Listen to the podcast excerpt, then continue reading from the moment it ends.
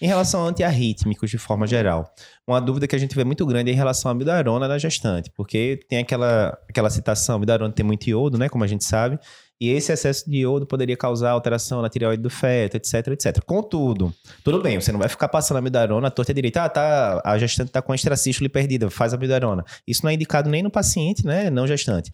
Mas, e se precisar de amidarona de verdade, assim, for um ataque ventricular, alguma coisa, posso fazer amidarona ou não posso? Muito bom, lá. Já que a gente está aqui para dar dica, bora começar. Os, todos os antiarrítmicos você vai tratar nas indicações inditu, é, é, usuais, usuais para o seu uso mesmo. Uhum. É, a amiodarona é a única, a única que a gente vai particularizar. Perfeito.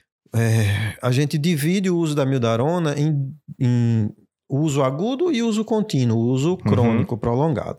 Se é uma paciente que chega para você na emergência que é, você não sabe função ventricular, você não, não consegue, às vezes está na dúvida de exatamente qual o mecanismo da arritmia, e ela se mantém estável, você não precisa chocar naquele momento, uhum. você fazer um, um, um, ataque com amildarona, duas ampolas, um dripping, é, em geral não traz complicação. Dose pequena, né? Aquela coisa. É, isso. É, se tiver a necessidade estrita de continuar usando a mildarona, uhum.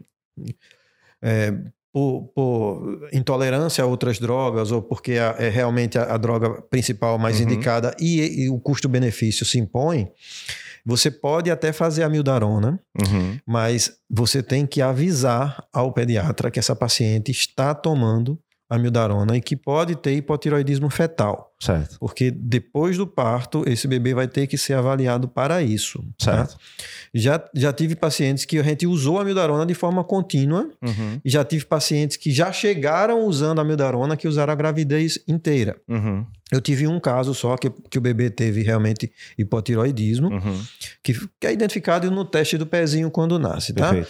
Então, assim, é uma droga restrita que a gente vai usar não como primeira opção, mas é possível ser usada principalmente nas situações de emergência, uhum. nas situações mais agudas. Nas situações de uso crônico contínuo, a gente tem que pesar o custo-benefício e, lógico, a mãe tem que ser informada. Uhum. A mãe, o pai, né, o contexto familiar, uhum. que é uma droga que pode trazer essa complicação para o feto.